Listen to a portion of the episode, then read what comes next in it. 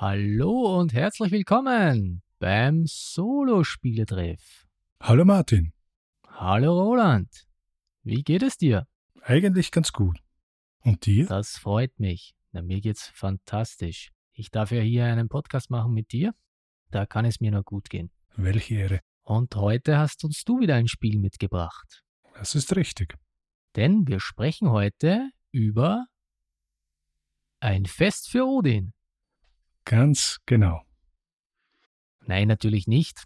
Aber äh, ein Fest für Odin wurde in einem neuen Solospiele-Podcast besprochen. Im Einzelspiel von Christian und Peter. In dem wurden wir auch erwähnt, deshalb vielen Dank dafür. Ein herzliches Dankeschön an Peter und Christian. Und hört gerne rein in den Einzelspiel-Podcast. Die äh, zweite Folge, ein Fest für Odin, war sehr interessant. Du bist ja auch ein äh, Fest für Odin-Spieler. Äh, ja, ich habe das Spiel, habe es auch mehrmals schon solo gespielt. Ich habe noch nicht die letzten Erweiterungen, aber ja, es gefällt auch mir. Ja, ich habe es nur gesehen bei dir, aber du hast es ja noch nicht mit mir gespielt. Du hattest es mir einmal geschenkt. Daran kann ich mich erinnern. Auch äh, an die Promo-Packs. So, ich glaube, Inseln oder dergleichen waren das, habe ich dir mal mitgebracht. Genau. Ja, also wie gesagt, reinhören beim Einzelspiel-Podcast. Äh, die besprechen in der Folge auch ein sehr wichtiges Thema. Hört einfach rein.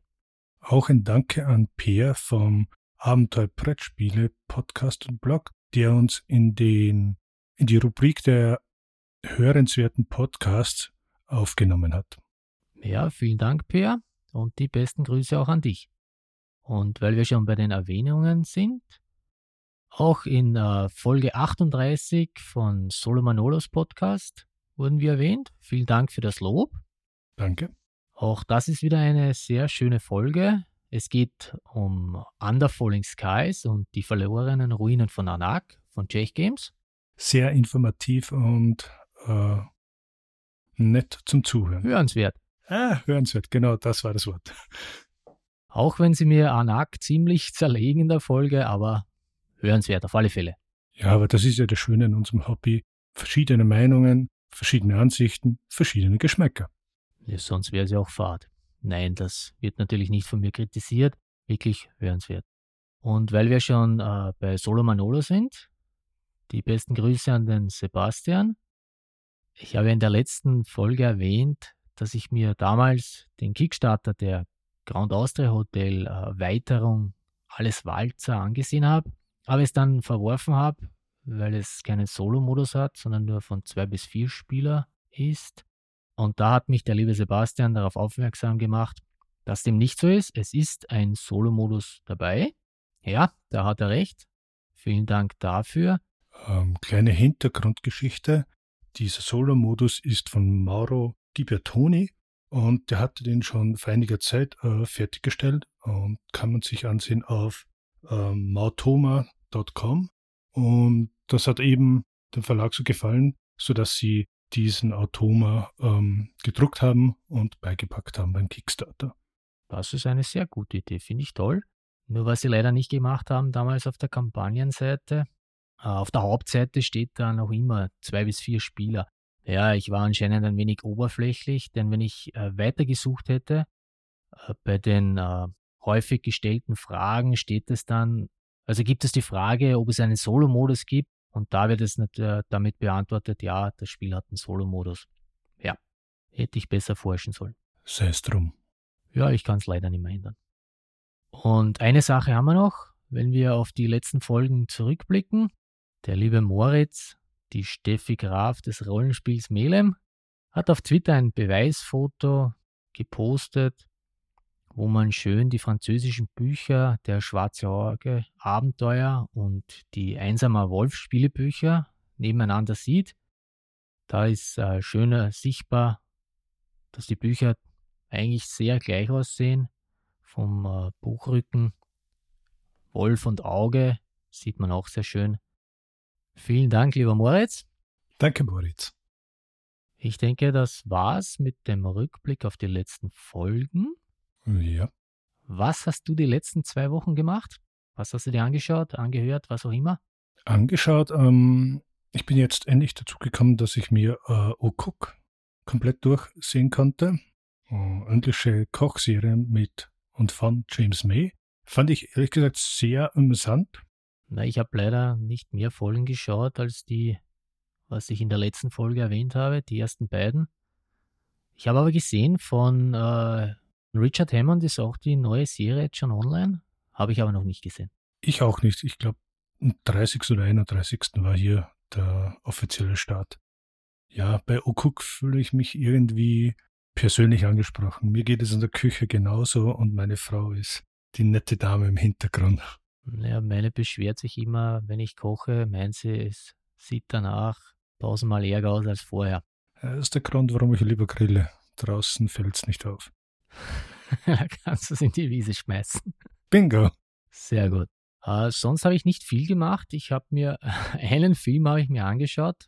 Ich weiß nicht, ob du den kennst. Holmes und Watson mit äh, Will Ferrell und John C. Riley.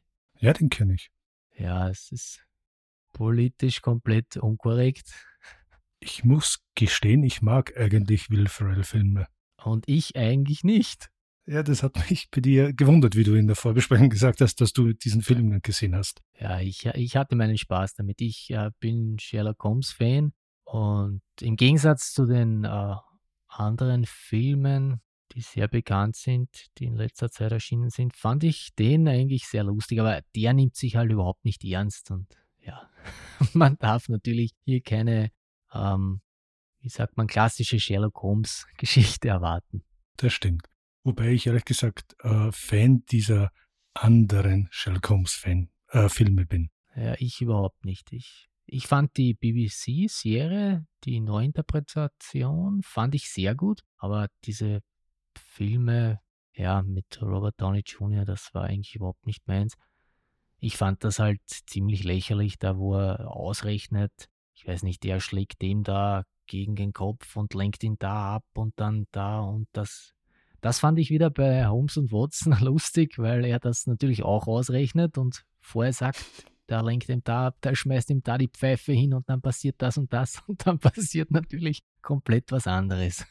Aber gut. Ja, aber so eine Persiflage macht eben noch mehr Sinn, wenn man eben die, die anderen Filme schon gesehen hat und auch kennt. Das natürlich, ja, auf alle Fälle. Ist so wie mit Scary Movie. Na okay, das ist jetzt ein ganz ein anderes Thema. Ich glaube, das war's von der Medienschau. Ich habe eigentlich nicht viel Zeit gehabt. Ich habe es äh, nur geschafft, dass ich äh, eine Runde Nussfjord im Solo-Modus spiele mit der neuen Erweiterung, mit dem Lagstack. Aber das war's bei mir eigentlich schon. Ähm, ich hatte eigentlich ja, ein paar Partien äh, auf yukata.de und ähm, Hotel mit der Familie und das Spiel, das wir heute präsentieren werden, da hatte ich auch eine Partie gespielt. Also ein Fest für Odin. Skoll. ja, genau. Na gut, wollen wir gleich zum Hauptspiel überleiten oder? Äh, vielleicht noch eine andere Sache.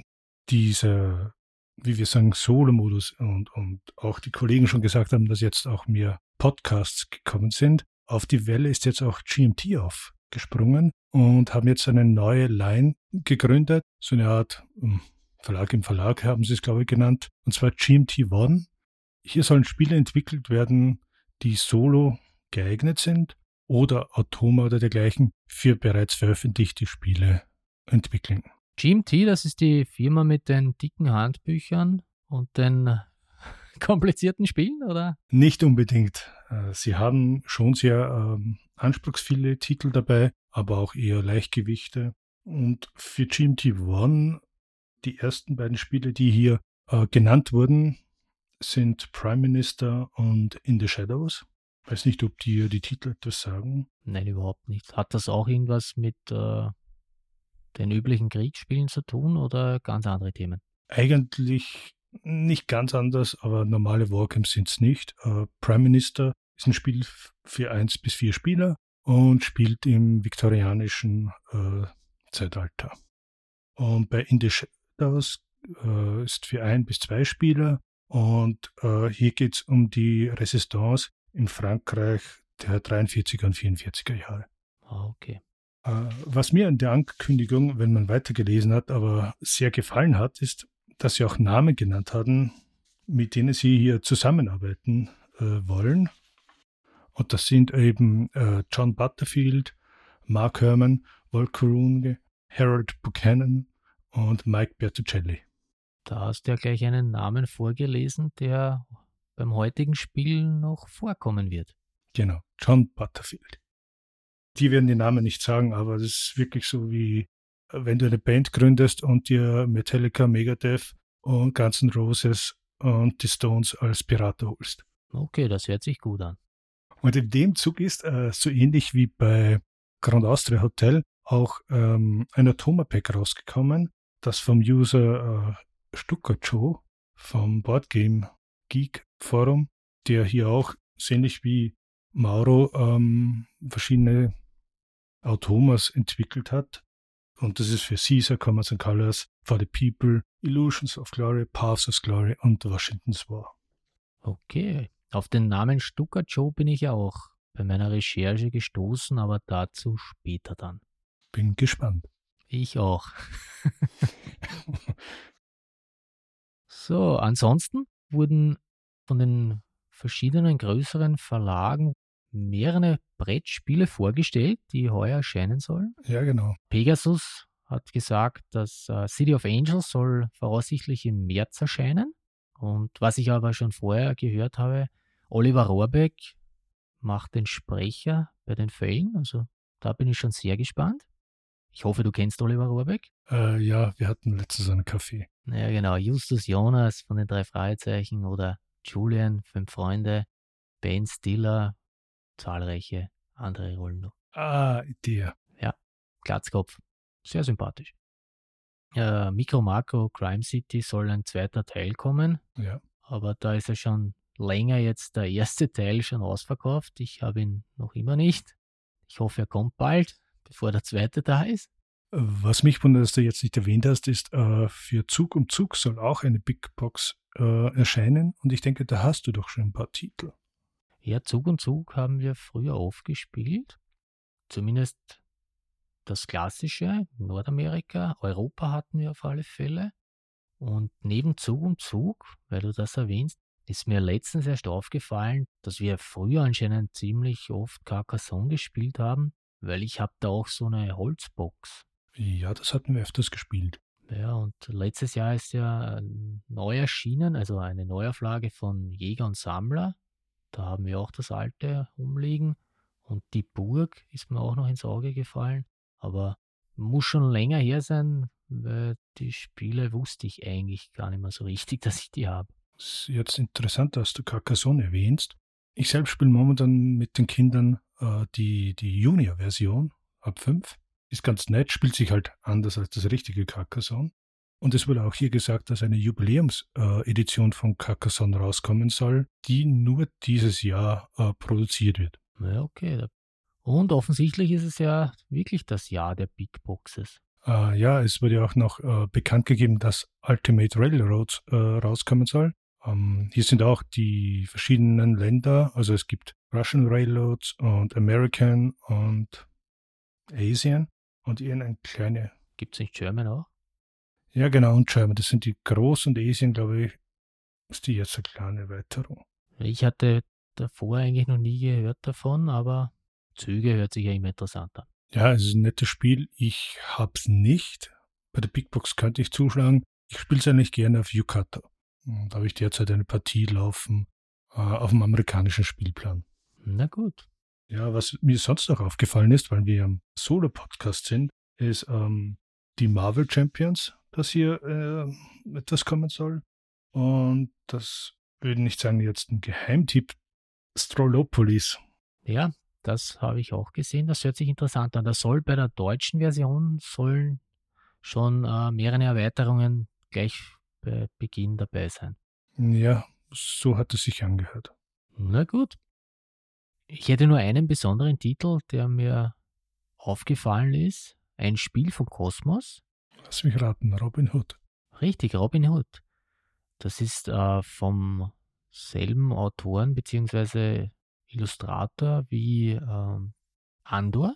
Ja, ist richtig. Viel gibt es äh, dazu ja noch nicht, aber die Bilder, die ich gesehen habe, schauen wirklich sehr interessant aus. Ja, und ähm, auch die Spielfiguren, die anscheinend verschiedene, ich sag mal, Gangarten darstellen, situationsbezogen dann eben verwendet werden.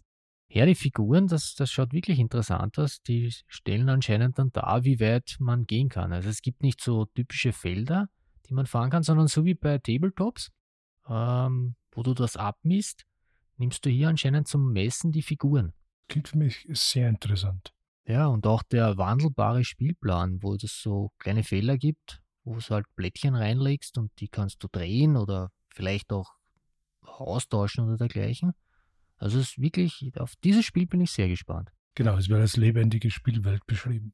Das Einzige, es bleibt halt zu hoffen, weil es ist wieder angeschrieben für zwei bis vier Spieler, aber es soll ja kooperativ sein und bei Switch und Signal hat äh, Cosmos ja auch nicht draufgeschrieben, dass es von ein bis vier Spielern ist. Haben sie sich ja anscheinend auch nicht getraut. Und ich hoffe auch hier, dass es so sein wird, dass es auch ein Solospiel werden wird. Auch wenn es nicht äh, auf der Schachtel steht. Ja, ich denke mal, äh, du kannst viele kooperative Spiele eben solo spielen, indem du vielleicht zwei Figuren oder zwei Charaktere dann spielst. Ja, solange ich, genau, solange ich kooperativ spiele, kann das eigentlich nicht so ein großes Problem sein.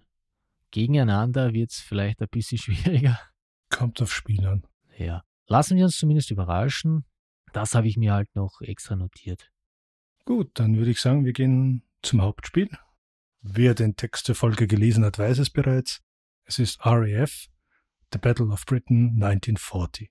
Veröffentlicht von Decision Games und designt von John Butterfield. Der bekannte John Butterfield, den du vorher schon erwähntest. Genau. Also ich schätze ihn als Designer sehr. Ich mag seine Systeme und spiele auch die Spiele gerne. Ich habe ja nur kurz, obwohl wir ja schon vorher über das Spiel gesprochen haben, wie du gesagt hast, du möchtest über dieses Spiel sprechen.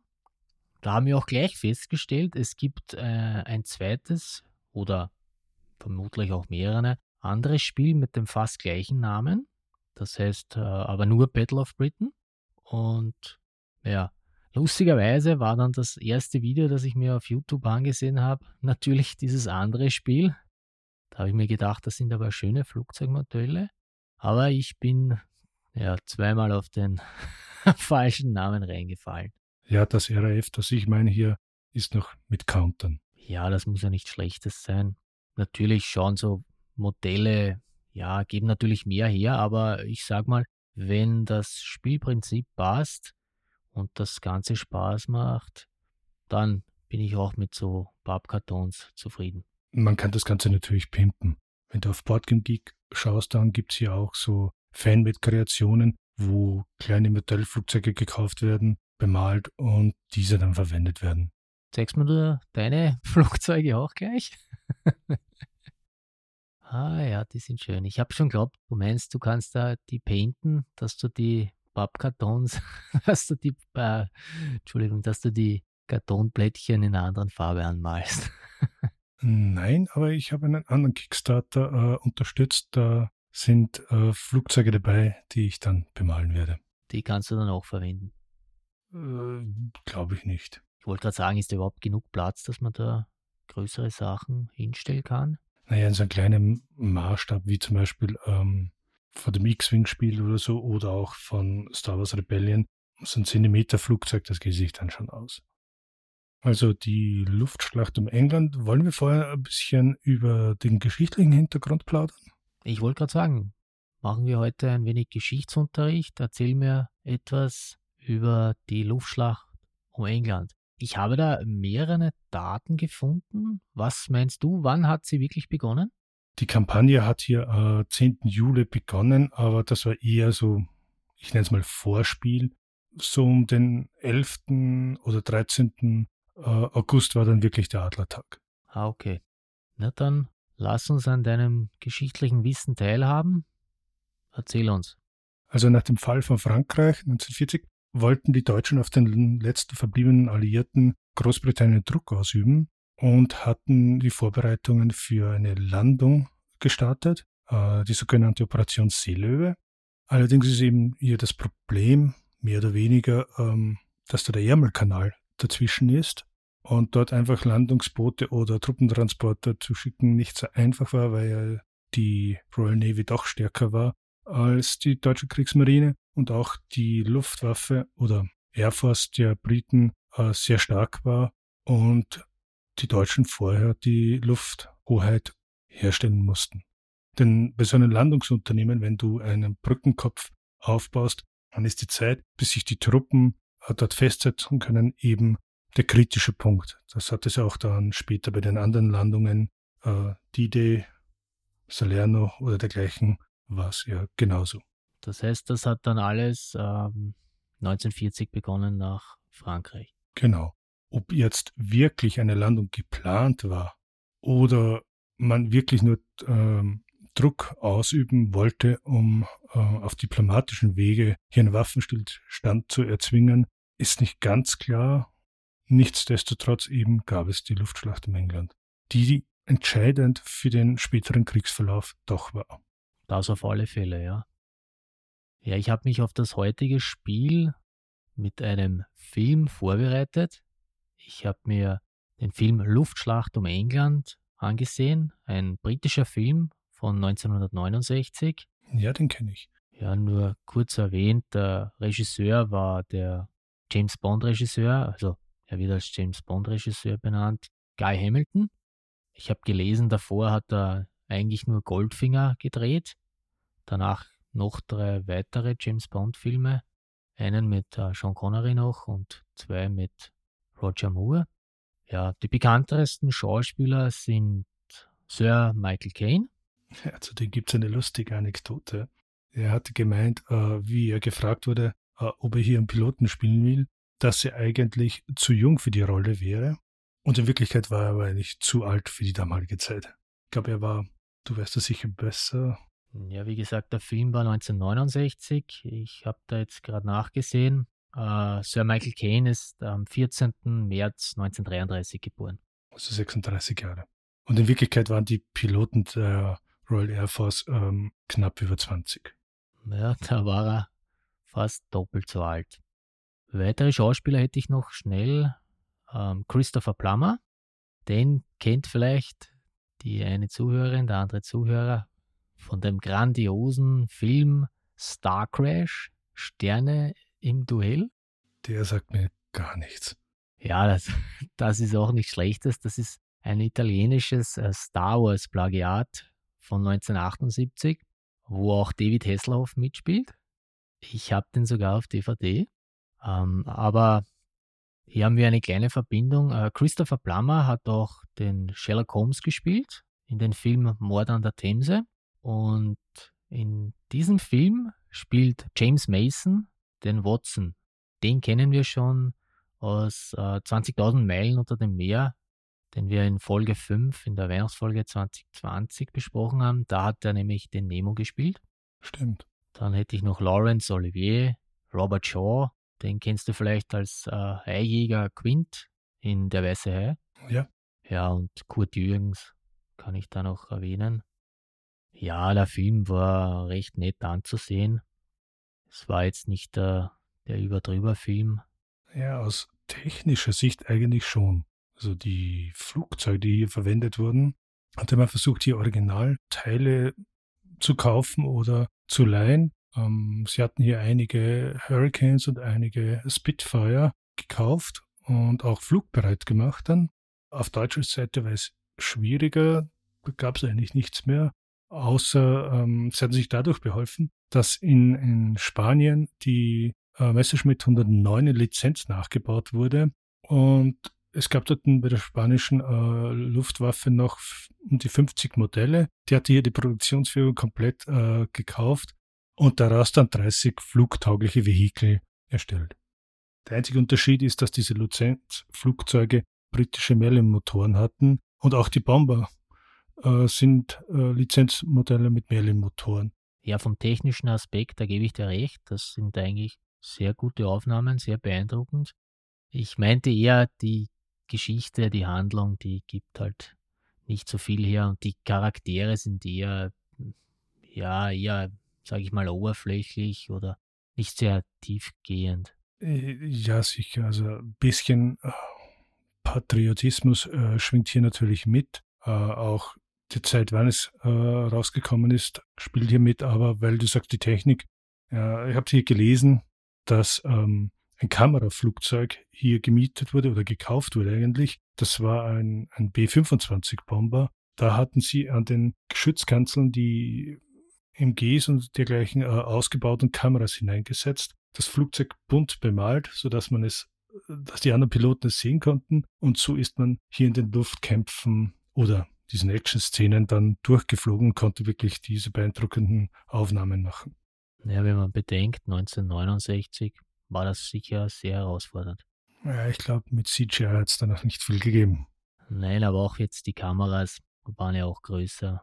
Heutzutage, ja, könntest wahrscheinlich sogar eine Drohne raufschicken und hättest sehr gute Aufnahmen. Wahrscheinlich, ja.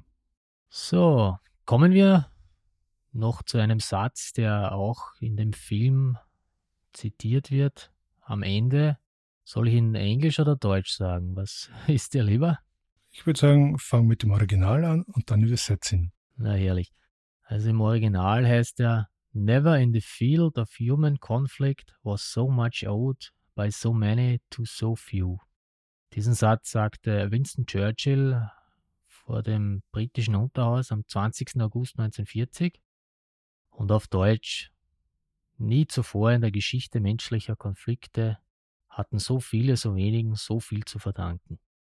Ich habe da auch ein wenig nachgelesen und der heutigen Zeit wird eigentlich davon ausgegangen, dass dieser Satz eher ein, ein Mythos ist, dass es eigentlich vielleicht zu Beginn der Schlacht, dass es schon so war, dass ähm, die britischen Lufttruppen ähm, stark unterlegen waren, aber das hat sich dann komplett gewandelt. Du hast da sicher bessere Zahlen oder einen besseren Einblick als ich. Ja, also stark unterlegen ist eigentlich nicht ganz richtig. Ähm, je nach Quelle, in der man äh, nachsieht, sind hier die Unterschiede zum Beispiel bei den Jagdflugzeugen nur ein paar hundert bis im zehnstelligen Bereich. Also in diesem Spiel gibt es äh, auch ein Begleitheft, so 15 Seiten, äh, wo von einem Unterschied von sechs Flugzeugen die Rede ist. Also das war nicht so äh, großartig. Hier der Unterschied. In der Bomberflotte natürlich sah es ganz anders aus. Hier hatten die Deutschen eine dreifache Überlegenheit. Ja, aber die Bomber hatten dann wahrscheinlich keine Chance, wenn es keine Begleitflugzeuge gab und waren wahrscheinlich eher Kanonenfutter dann für die Abfangjäger, oder? Ja, genau. Und so hat eigentlich auch die Luftschlacht angefangen, dass viele oder zu viele Bomber verloren gingen und man eben daraus dann andere Taktiken benutzen musste. Ja, ich habe dann weiters gelesen, dass ähm, das Radio Detection and Ranging System, das sogenannte Radar, eine sehr wichtige Rolle gespielt hat. Ja, also damit man eben sehen konnte, äh, wann und wie viele Gegner kamen. Das ist auch im Spiel sehr gut abgebildet. Ähm, hier sind auch die Radarstationen äh, auf der Karte verteilt und sind ein Schlüsselpunkt. Ja, da habe ich gelesen, dass Gott sei Dank waren die Deutschen, die haben am Anfang, wie auch in dem Spiel sicher so sein wird, den Süden halt angegriffen, die Radarstationen und die Flugplätze der RAF da unten. Und haben aber dann nachher, wurde ja London bombardiert, angeblich am Anfang irrtümlich, wo man sich auch nicht so sicher sein soll. War es wirklich nur ein, äh, ja, ein Versehen von den einem Bomber? Die Möglichkeit besteht aber aus historischer Sicht, muss man auch sagen, dass vor allem die deutschen Bomber ziemlich schlechte ähm, Zieloptiken hatten, was das strategische Bombardement betrifft.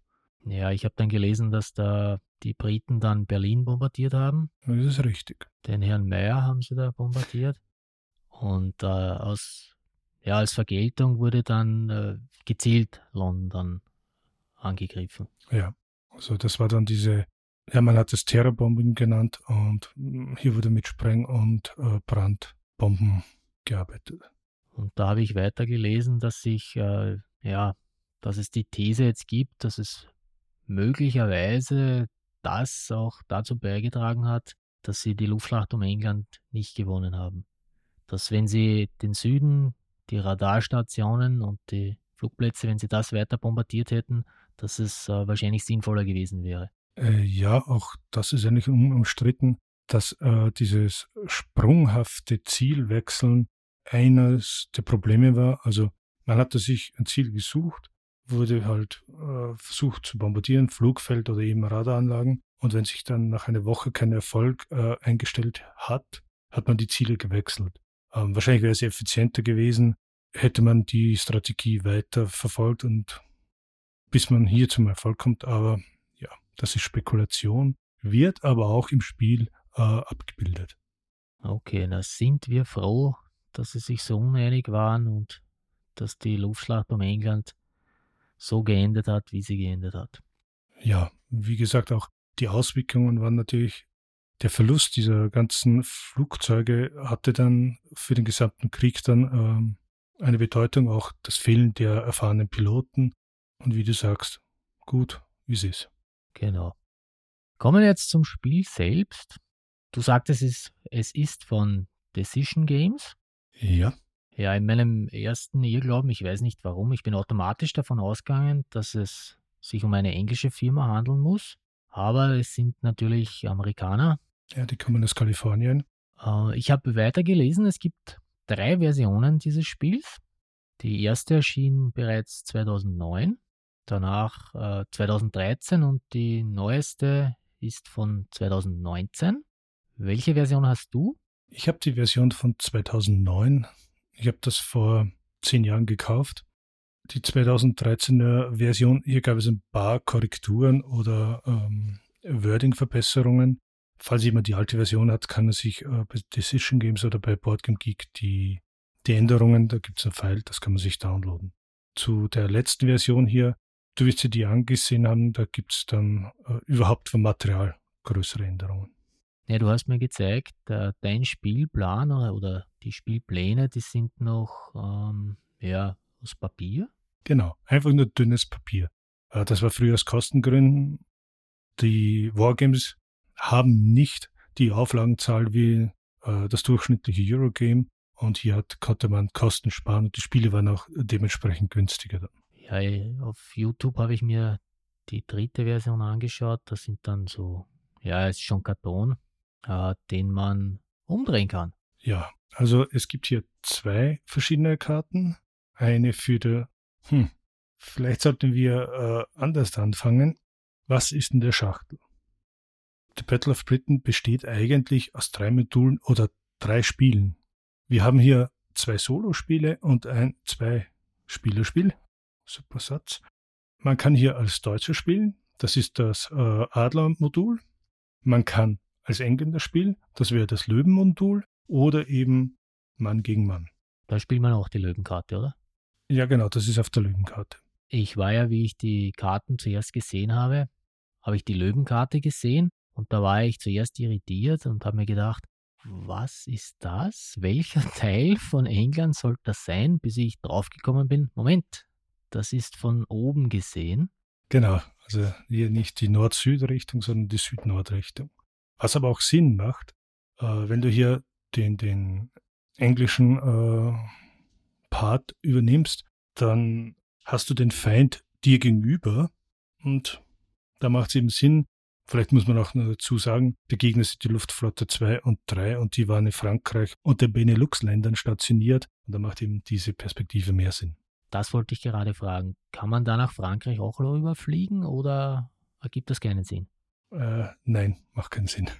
Man sieht am Plan nur Südengland und die deutschen Stützpunkte sind hier einfach generisch äh, Boxen, wo die verschiedenen äh, Geschwader stationiert sind oder hingelegt werden. Das heißt, man verteidigt nur sein Heimatland. Oder greift es an? Sein Heimatland greift man nicht an. Achso, du meinst wegen der Löwenkarte, ja. Ja, genau. Ich weiß nicht, ich glaube, du hast noch kein Spiel mit diesen ähm, dünnen Karten. Die sind nämlich ganz tricky, weil sie sind so gebogen und du weißt, sie sind normalerweise sehr klein zusammengefaltet. Und wenn die mal hinlegst, dann glaubst du, kannst du hier die Counter äh, draufsetzen dann gibt es so nach, springt und die ganzen Counter fliegen dir durch die Gegend. Also weil es damals eigentlich das erste, was du dir gekauft hast, eine große Brexit-Produkte im Baumarkt. Stimmt, das habe ich auch gesehen auf irgendeinem Video und da habe ich mir noch gedacht, was spielt da? Was hat der da für einen komischen Plan? Aber ja, so ergibt das Sinn. So, wir werden ja jetzt wieder bei der ursprünglichen Frage. Was war die ursprüngliche Frage? Ja, wenn ich hier vielleicht noch den, den Schachteldeckel, nein, die Rückseite, äh, hier ein paar Fakten ähm, ablese. Ein bis zwei Spieler, auf Komplexität äh, Medium. Drin sind ähm, 176 Counter, 165 Karten, die zwei Karten, ähm, vier so kleine Booklets und einige Hilfskarten noch, Würfel und Beutelchen. Die Spielregeln, sind die äh, schwer zu verstehen? Kompliziert zu lesen oder? Ah, ja, das sollte ich vielleicht auch dazu sagen. Das Spiel ist nur in Englisch äh, erhältlich, aber ich finde es sehr gut ausgearbeitet und man kann es mit dem normalen Schulenglisch eigentlich verstehen. Vielleicht mit dem einen oder anderen Fachbegriff, dass man kurz äh, googeln muss, aber sonst sollte es kein Problem sein. Und wenn wer Fragen hätte, kann er mir gerne eine Mail schreiben. An roland.solospieletreff.at Danke. Ja, sonst kommt es ja nicht an bei dir. Naja, geht auch in gemeinsame Verteiler. Ja, ah, ah. Gut. Soll ich etwas über die Regeln oder über das Material erzählen? Was immer dir lieber ist. Material haben wir gesprochen, das ist aus Karton. Muss man die Blättchen selber noch ausschneiden oder sind die schon vorgestanzt? Die sind vorgestanzt. Ähm, es hilft aber, wenn man sie nicht einfach brutal herausdrückt, sondern wirklich mit einem Bastelmesser äh, nochmal nachfährt. Sonst sind ab und zu die, die Ecken nicht ganz so hübsch. Ja, da hast du wieder umgeschnitzt. Es gibt hier eine eigene Fraktion bei den Wargames, das sind die Clipper. Die Clipper, sind das die, die Los Angeles? Nee, Clippers? die mit dem Nagelzwicker. Es gibt ja eigene Zwicker, äh, damit du die, die, die Ecken abrunden kannst. Ah, okay. Machst du das auch, oder? Äh, nein, bleibt alles viereckig. Das ist gut so. Also ansonsten eben, weil du gesagt hast, von den Regeln, jedes Heft hat in etwa 25 Seiten. Und der Vorteil ist, dass die, das Grundkonstrukt, die, die Grundregeln ähm, für alle Module gleich sind. Es gibt hier und da ein paar Feinheiten oder ein anderer Ablauf, aber die Kämpfe, das Berechnen der Detection ist gleich, es werden die gleichen Karten verwendet. Für die Deutschen vielleicht hat man hier noch extra Strategiekarten und wenn man die Engländer spielt, ähm, so Kräftekarten, was auf einen zukommt. Aber die Zielkarten und die Wendkarten sind die gleichen. Weil es ja ein Battlefield-Design ist, werden oft Karten mit mehreren Informationen so versehen, wie zum Beispiel die Eventkarten. Hier sind drei verschiedene Events drauf. Man zieht immer eine und muss halt das richtige Event dann nehmen. Und die haben auch ein Kürzel, für welches Modul sie jetzt gelten. Es klingt kompliziert an sich, aber John Butterfield kommt in seinen Spielen eigentlich immer mit sehr wenig Material aus und bietet aber dafür sehr viel. Das heißt, ich äh, verwende dieselben Karten für alle drei Module und lese dann nach, je nachdem, welche Seite ich spiele, was jetzt für meinen Zug bewirkt wird durch die Karte. So in etwa. Also entweder steht die Information direkt drauf oder, und das äh, ist auch in diesen äh, 25 Seiten enthalten, dass die letzten Seiten sind hier Erklärungen zu den bestimmten Ereignissen. Ja, dann spann uns nicht weiter auf die Folter und sag uns, wie schaut so ein typischer Zug, eine typische Runde aus in dem Spiel? Ja, in welchem Spiel? Ach so, na, ich möchte natürlich die Löwen spielen. Äh, also als britischer Verteidiger. Vielleicht sollte ich anders anfangen. Es gibt hier vier verschiedene Szenarien. Das erste Szenario ist ähm, nur ein Tag, und zwar eben der Adlertag. Und dieser wird mit äh, eineinhalb Stunden äh, angegeben. Und äh, da gibt es kürzere Szenarien, die sind dann eine, zwei Wochen oder so. Und dann eben die komplette Schlacht wird angegeben in etwa 14 Stunden Spieldauer. Eine Schlacht, 14 Stunden?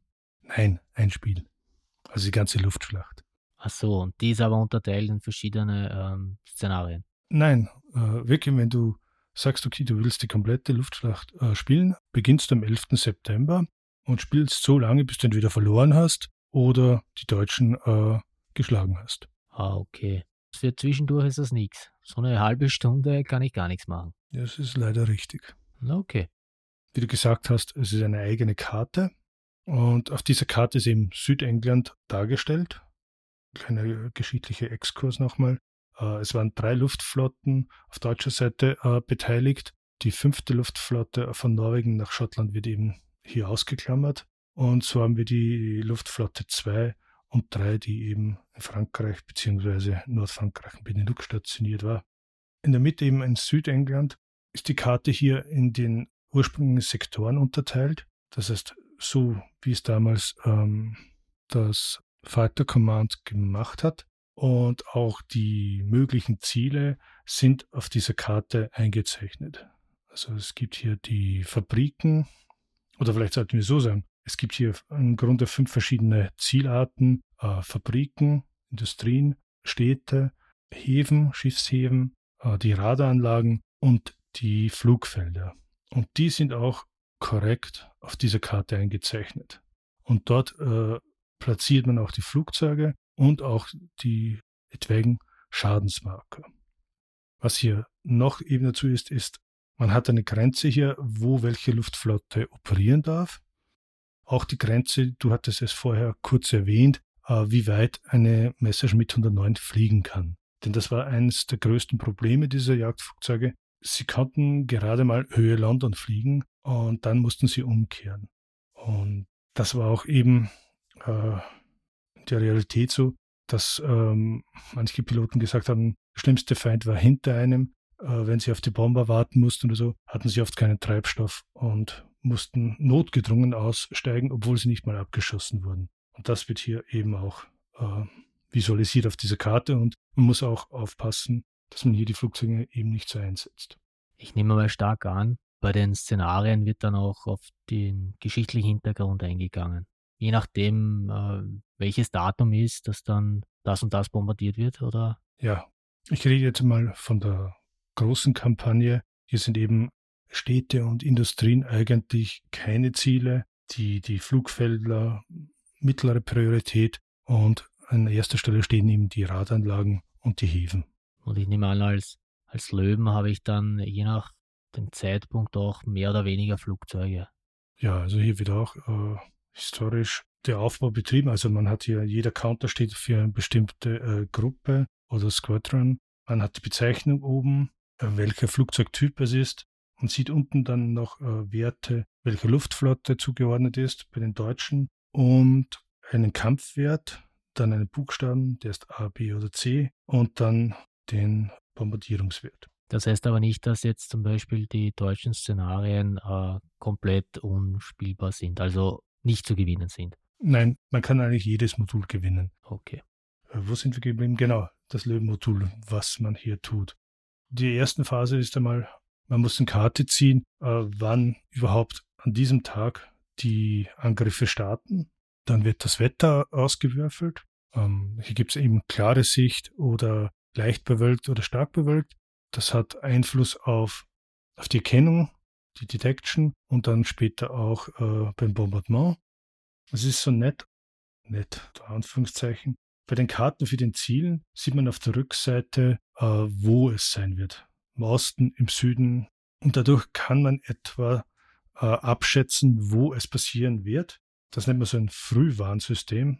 Und da wird eine Karte eben abgedeckt, sodass man sich äh, Gefühl hat, wo wird es stattfinden. Hätte man hier die Radanlagen schon zum Beispiel zerstört, also ich glaube drei, dann würde man diese oberste Karte abdecken und man wäre komplett blind und wüsste überhaupt nicht, von wo der Angriff stattfinden wird. Ah, okay. Und dann kommt das erste Mal das Assignment. Also es gibt hier zwei Stati, kann man sagen, ob die Staffel, die Squadron noch am Boden ist oder auf einen Patrouillenflug, äh, also man sie eben auf einen Patrouillenflug schickt, wo sie natürlich dann schneller äh, reagieren können. Das ist die erste Vorbereitungsphase. Dann haben wir eh schon die erste Angriffsphase, die Raid Phase.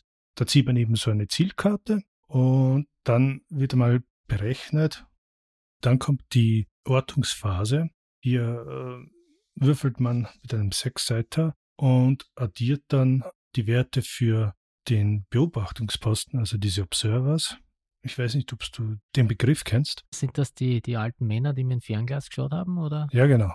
Eigentlich ein wichtiges Instrument damals und die waren auch richtig organisiert, äh, wie sie zu melden hatten und das ging dann auch eben ins äh, Fighter Command. Und hier gibt es eben laut äh, auf der Zielkarte eben drei Werte, die abhängig sind von Wetter. Logischerweise, wenn es bewölkt ist, sehen diese Männer auch weniger.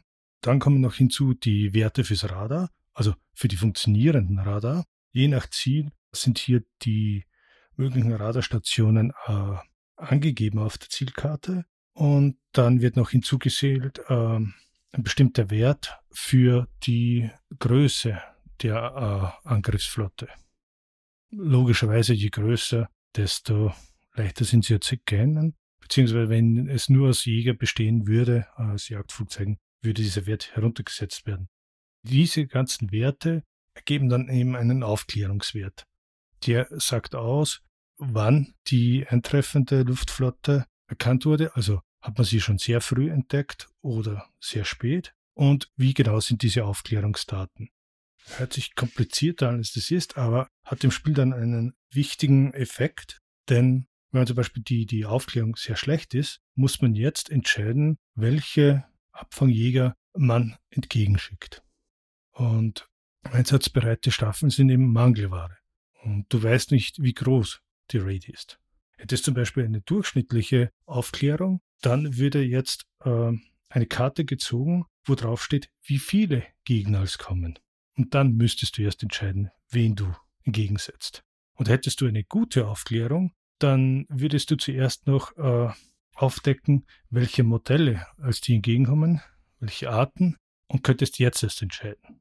Du siehst also, das ist wirklich interessant aufgebaut, zeitversetzt eigentlich, mit welchen äh, Informationen. Kann ich da selbst entscheiden, wie viele Staffeln ich hinaufschicke oder? Wie viele wird dadurch entschieden, ähm, durch den Wert, wann äh, der Angriff entdeckt wurde. Es gibt hier auf den Karten Werte eben im Zielgebiet und die umliegenden Sektoren, ob die eingreifen können nicht. Wenn dieser Angriff eben schon sehr früh erkannt wurde, hast du einen größeren Pool, wo du entscheiden kannst, wird der Angriff natürlich erst in letzter Sekunde entdeckt, kannst du zum Beispiel vielleicht nur noch die bereits patrouillierenden Staffeln einsetzen und sonst gar nichts. Okay, das heißt, äh, ich versuche eigentlich immer so viele wie möglich raufzuschicken. Eigentlich der Gegnermasse entsprechend. Du wirst es später noch merken, warum das wichtig ist. Das nächste ist dann hier die, es nennt sich Hunter Inception. Strategie der Deutschen war, dass du die Bomber hast, daneben die, ähm, die Escort-Flugzeuge, also die Begleitflugzeuge und meist etwas höher abgesetzt waren hier so eine Art Jagdstaffel.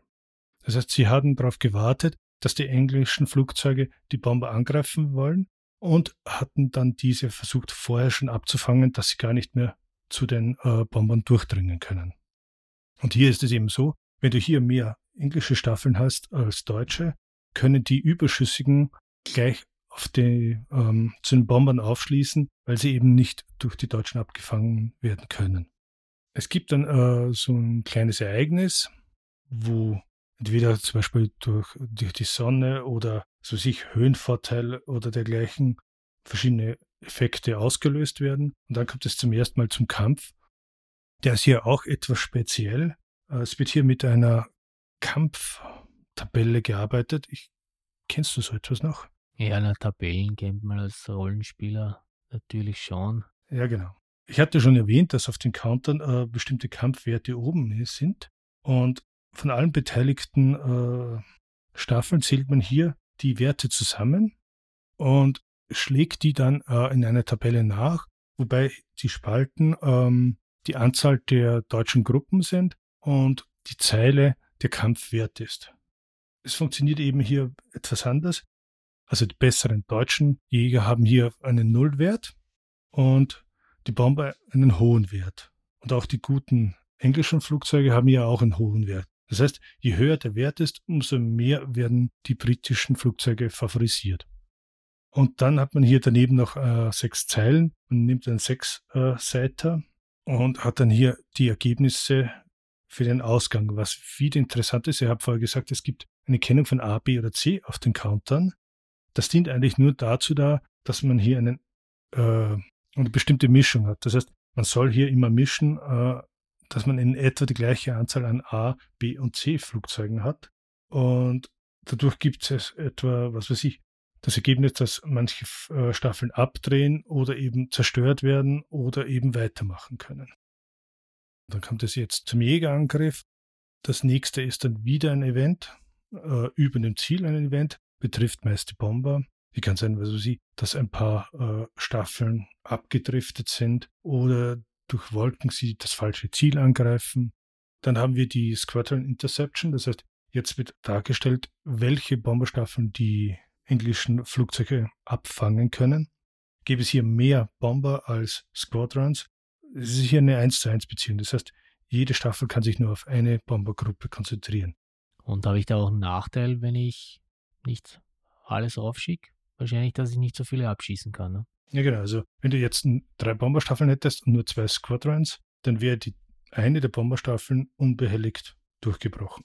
Hm. Ja, dann haben wir hier einen Angriff funktioniert auf der gleichen Tabelle. Die Auswirkungstabelle ist eine andere und dann kommen wir zum Bombardement. Das ist auch wieder eine Tabelle mit Würfel und den verschiedenen Bombenwerten beziehungsweise den Tiefflugangriffen, wenn man es nicht geschafft hat, die Begleitjäger hier in einen Kampf zu verwickeln. Und das Interessante ist, dass das jetzt auch wieder Auswirkungen hat. Wenn du ein Flugfeld äh, beschädigst oder zerstörst, können dort im schlimmsten Fall äh, keine Jäger mehr starten oder bereits geparkte Staffeln oder die gerade aufgefüllt wird, werden, ähm, können hier auch beschädigt oder zerstört werden. Ja, aber nur wenn ich jetzt die Adler spiele. Nein. Der Löwe kann auch das Flugfeld beschießen. Nein, natürlich. Äh, die Adler äh, beschießt das Flugfeld nur. Das ist eben, was du vorher gemeint hast. Wenn du die Flugzeuge raufschickst und patrouillieren lässt und dieser Angriff ist vorbei, äh, da müssen sie landen und wieder aufgetankt werden, beziehungsweise aufmunitioniert werden. Wenn jetzt aber wieder ein nächster Angriff äh, starten würde, kannst du diese Flugzeuge noch nicht verwenden und sie sind eigentlich äh, Tontauben. Die kann ich nicht äh, zwischendurch starten lassen, die muss ich ganz auftanken. Genau. Ja, okay. Das heißt, einerseits ist es gut, wenn ich viele raufschicken kann, dann kann ich viele Bomber abschießen oder andere Jäger. Andererseits kann es auch sein, dass der ein zweiter Angriff äh, startet, während ich meine Flieger wieder auf, auftanken muss. Und da könnte ich die anderen natürlich aufschicken währenddessen. Genau. Aber es ist noch trickier. Jetzt wird eine Karte gezogen, die besagt, ob in diesem Zeitsegment, das hätte ich vielleicht auch noch sagen sollen, es gibt, fängt jetzt an bei 6 Uhr, 8 Uhr, 10 Uhr, 12, 14, 16, 18 Uhr. Und jetzt wird nachgesehen, ob in diesem Zeitsegment ein zweiter Angriff startet. Die kann irgendwo anders sein oder auch in diesem gleichen Sektor. Das heißt, wenn du jetzt vorhin schon alle verfügbaren Staffeln eingesetzt hast und es passiert jetzt wieder ein Angriff, hast du keine Abfangjäger zum Entgegensetzen. Im besten Fall vergeht etwas Zeit und du kannst die Flugzeuge wieder starten. Eben diese, diese Phase passiert so lange, bis der Tag zu Ende ist. Hier ist etwas äh, Glück dabei. Das heißt, es kann wirklich passieren, du hast drei Angriffe in der gleichen Zeit und du hast dann nichts mehr entgegenzusetzen oder das Glück und es vergeht Zeit, also nicht vier, sechs Stunden und alles ist wieder komplett einsatzbereit. Je nachdem, was passiert, entscheiden wahrscheinlich die Karten, was du vorher erwähnt hast. Genau.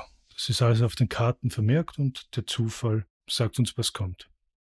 Ja, und was man vielleicht auch noch sagen sollte, ähm, die Briten, und das ist auch eben das Historische, können die Flugzeuge viel schneller wieder äh, in die Luft bringen, während es bei den deutschen äh, Je ja, Jägern im besten Falle sechs Stunden dauert, im schlechtesten Falle acht Stunden, dass man sie wieder einsetzen kann. Und Bomber können sowieso nur einmal am Tag eingesetzt werden. Ja, die müssen ja wieder zurückfliegen, genau. Irgendwann habe ich mal gelesen, die waren dann meistens so höchstens 20 Minuten da in einer Schlacht verwickelt, die Abfangjäger. Ja, genau. Das heißt, wir haben jetzt eine der von mir genannten Runden, aber in Wirklichkeit Tage hinter uns gebracht. Äh, wie viele Phasen hat so ein Tag? Das kannst du nicht sagen, weil du nie weißt, äh, wie viele Angriffe passieren können. Das können im besten Fall, sage ich mal, nur drei, vier sein. Kann aber sein, dass du zehn Angriffe hast. Okay, kommt da nicht äh, da eine bestimmte äh, Anzahl von Phasen? Weil ich spreche da jetzt an, äh, nur ganz kurz, weil du den Stuka Joe erwähnt hattest. Da gibt es die Sequence of Play-Karten auf Boardgame Geek und die sollen helfen, dass du leichter durch die Phasen des Spiels kommst.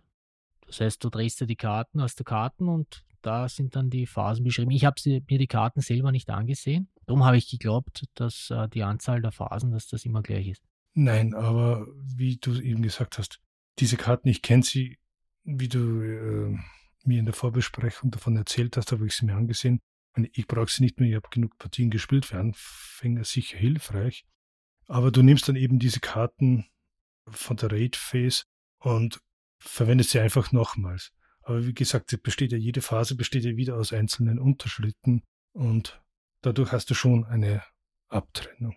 Ah, okay, aber da steht dann halt quasi auf der Karte dann drauf, dass du die und die Karte nochmal nehmen musst. Genau, also wenn du das fertig bist und dann steht eben, bin mir sicher, sieh nachher, welche Zeit vergangen ist auf der äh, Eventkarte.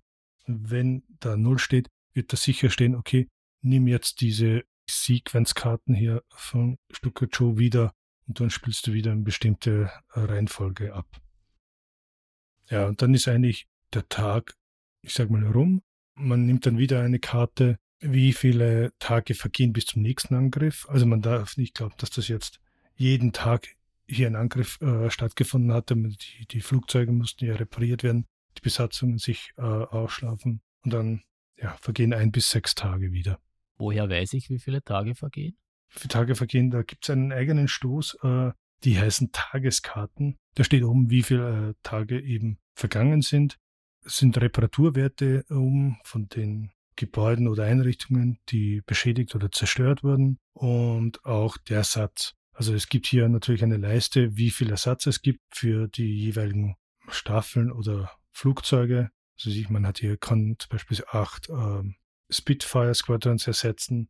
Und das ist eben einer der entscheidenden Knackpunkte. Wenn du die Staffel nicht mehr setzen kannst, dann ist sie weg. Bis du eben wieder äh, neues Material hast. Die Anzahl, die du erhältst, ist eben auf dieser Tageskarte äh, wenn zum Beispiel, wie vorher gesagt, dein, dein Flugfeld angegriffen wird und jetzt werden dort schon Flugzeuge am Boden zerstört, dann geht das auch für diesen äh, Replacement ab. Und wenn deine Industrie getroffen wird, Flugzeugindustrie, dann geht hier auch der Nachschub runter und so muss man eben aufpassen, dass man die richtigen Ziele verteidigt, beziehungsweise eben so wenig Verluste wie möglich einfährt. Da wären wir jetzt bei den Zielen. Das heißt, als Löwe habe ich da ähm, in jedem Szenario dieselben Ziele oder ist das je nach Szenario ein anderes? Nein, das Ziel ist immer dasselbe. Ähm, in den kurzen Szenarien wäre es eben äh, gewisse Punkte wert. Es gibt hier die, die äh, gewisse Siegpunkteleiste, die auch anzeigt, wie viele Piloten du bekommst. Also ein zweiter Fakt, nicht nur die Maschinen, sondern auch die Menschen. Diese Counter haben zwei Seiten, eine Vollseite und eine reduzierte Seite. Das heißt, mit schwächeren Kampfwerten hast du zum Beispiel keine erfahrenen Piloten mehr, dann ähm, werden grüne Besatzungen verwendet und die sind halt schlecht im Kampf. Das heißt, mein Ziel ist eigentlich immer, dass ich so viele Bomber wie möglich abschieße. Genau. Und dadurch die Operation, Operation Seelöwe, wie der Realität passiert, verhinderst. Und ich nehme an, umgekehrt für die Adler ist es, dass ich so viele Sachen wie möglich bombardiere oder ist das große Ziel, dass ich London bombardiere, in Schutt und Asche lege oder wie sieht es da aus?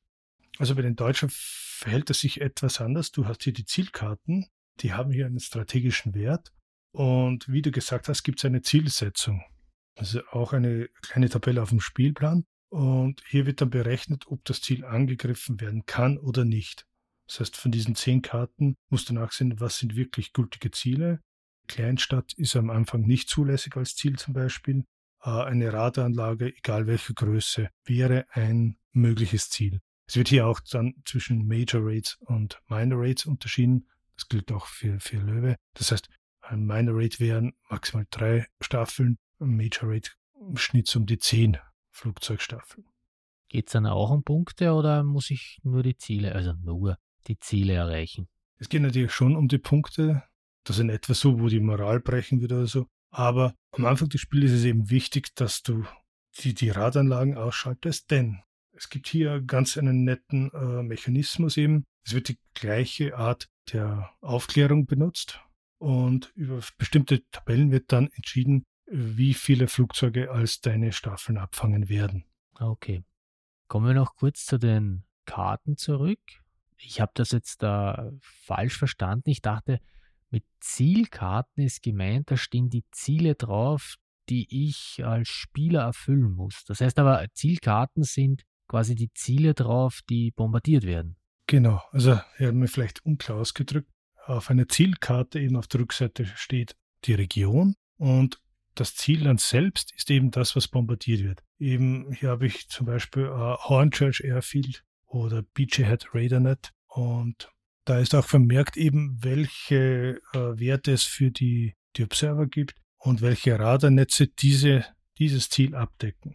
Und die Karten werden eben verwendet für, für das Löwenspiel, weil das gibt an, ja, was wird von dir angegriffen und welche Staffeln sind dort im Einzugsbereich, die die Angreifer abfangen können, aber dienen auf der anderen Seite eben auch ähm, für den Deutschen, um zu bestimmen, welches Ziel er angreifen kann. Das heißt, als Löwe sagt mir das aber nur, ähm, ja, was kann ich verhindern, wenn ich die Bomber abschieße? Genau, also ein Hafen ist dir als Chef der Fighter Command ziemlich wurscht.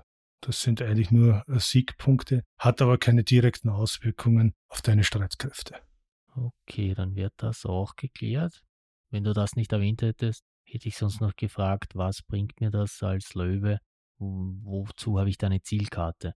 Das hat mich irritiert, weil ich dachte, für, für die Löwen gibt es keine Zielkarten. Doch, doch. Die werden eben gezogen aus einem Pool. Es gibt da zum Beispiel Sekundärziele oder dergleichen. Was ich auch noch sagen kann, ist, ab einem gewissen Zeitpunkt äh, werden hier andere Ziele, eben diese Städte und London eben auch hinzugemischt dann. Die sind am Anfang nicht dabei. Okay. Na dann aber zurück zum Löwen. Ist das äh, nicht langweilig auf die Dauer, wenn ich eigentlich nur die Bombe abschieße? die, die große Herausforderung ist ja eigentlich ähm, effizient zu bestimmen, welche äh, Staffeln lässt du am Boden, welche schickst du auf Patronenflug und bei welchen Zielen setzt du deine Staffeln entgegen. Du gelangst irgendwann an diesen Punkt, so wie in der Realität auch, wo das Material eben immer weniger wird und knapp wird. Und wenn du an den Punkt gelangst, wo du nichts mehr entgegenzusetzen hast, äh, hast du praktisch verloren. Wird der Schwierigkeitsgrad wird der durch das Szenario bestimmt oder Nein. gibt es da andere Anpassungen noch? Da gibt es überhaupt keine Anpassungen.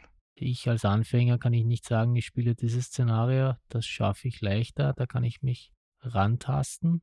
Nein, würde auch keinen Sinn machen, glaube ich.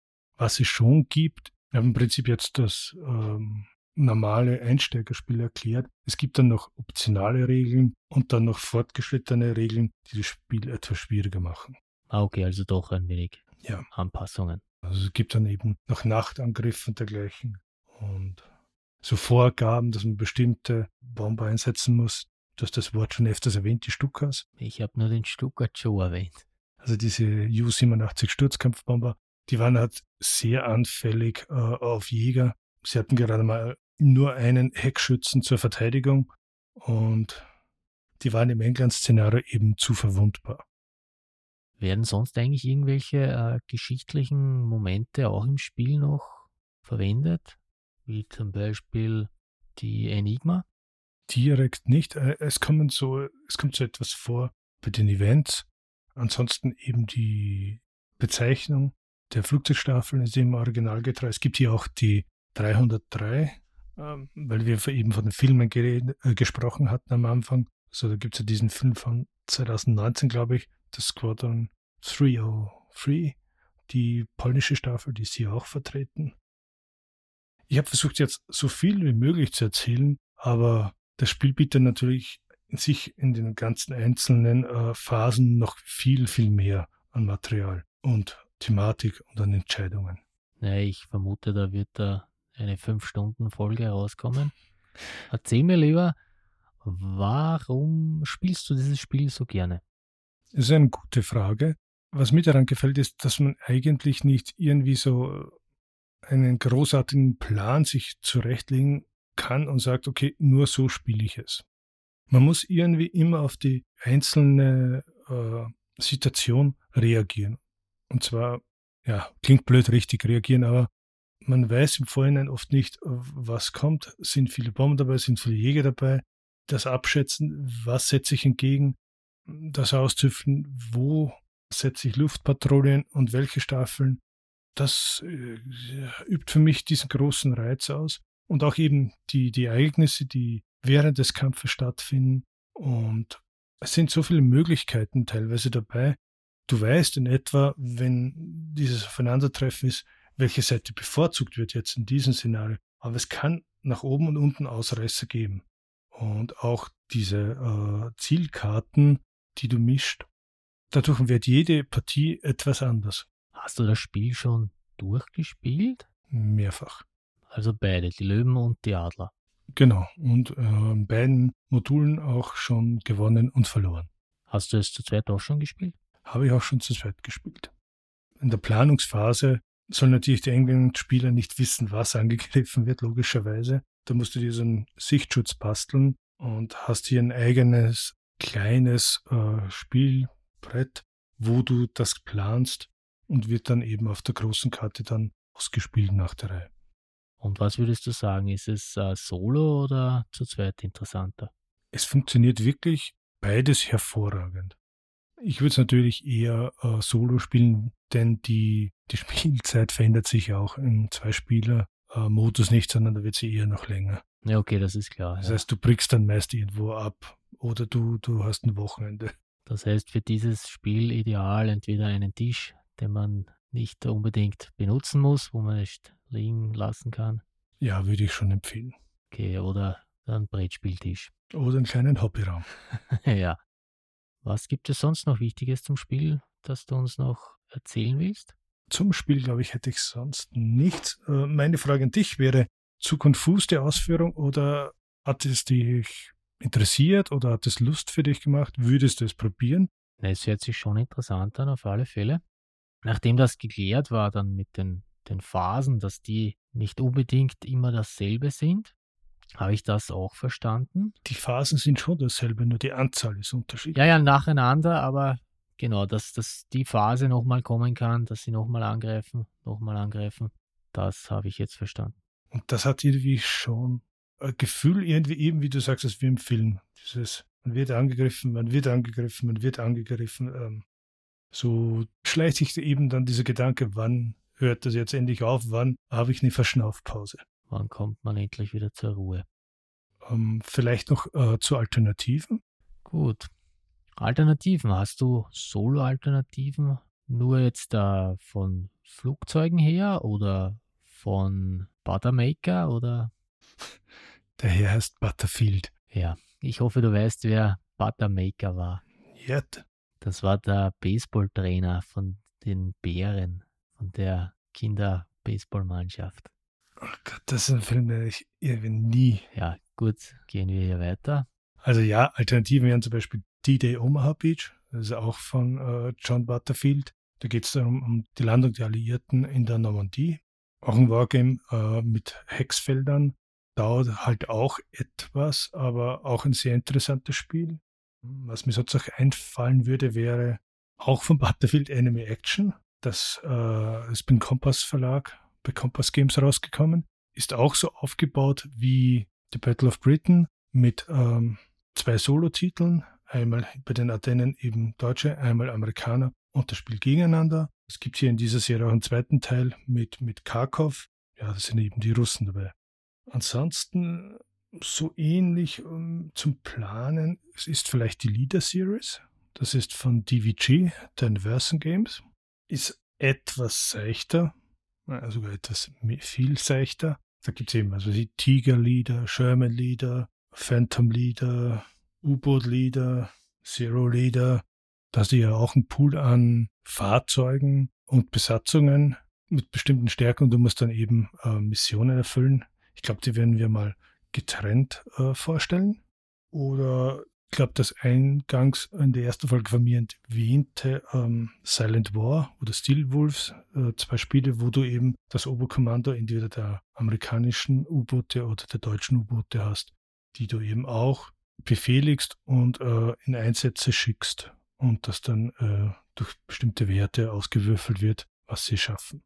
Aber eben auch groß, ich sage mal, von oben herab ein Strategietitel. Das sind aber alles Solospiele. Oder auch Solospiele. Im Prinzip waren das alles reine Solospiele, eben bis auf die paar Ausnahmen, die man auch zu zweit spielen kann. Na, da werden wir auf alle Fälle noch reinschauen. Diese Spiele im Laufe des Jahres oder der Jahre.